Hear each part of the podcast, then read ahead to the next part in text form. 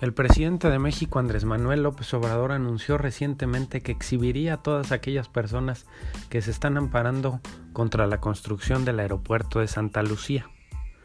Ha dicho que lo único que van a lograr es retrasar un poco la construcción y solo eso. Va porque va, me canso ganso, la frase preferida del presidente de México.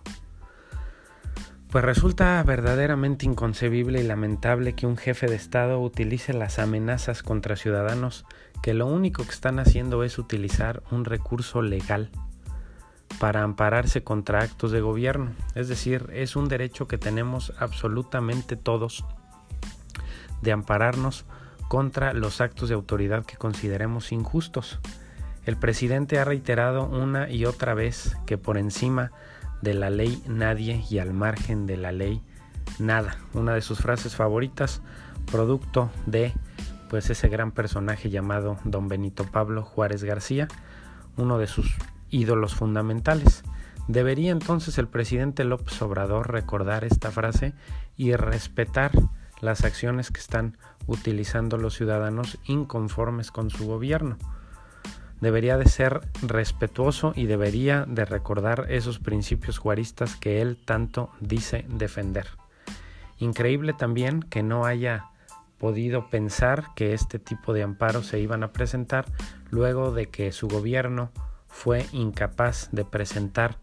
un estudio sobre impacto ambiental, que se han detectado tantas irregularidades como por ejemplo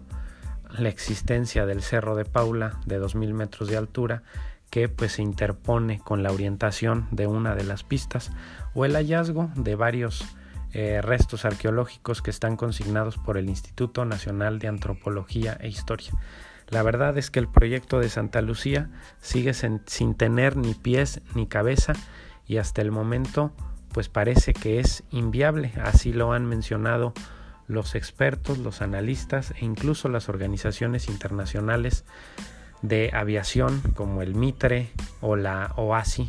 los sindicatos de pilotos y las principales aerolíneas. Santa Lucía sigue siendo una auténtica ocurrencia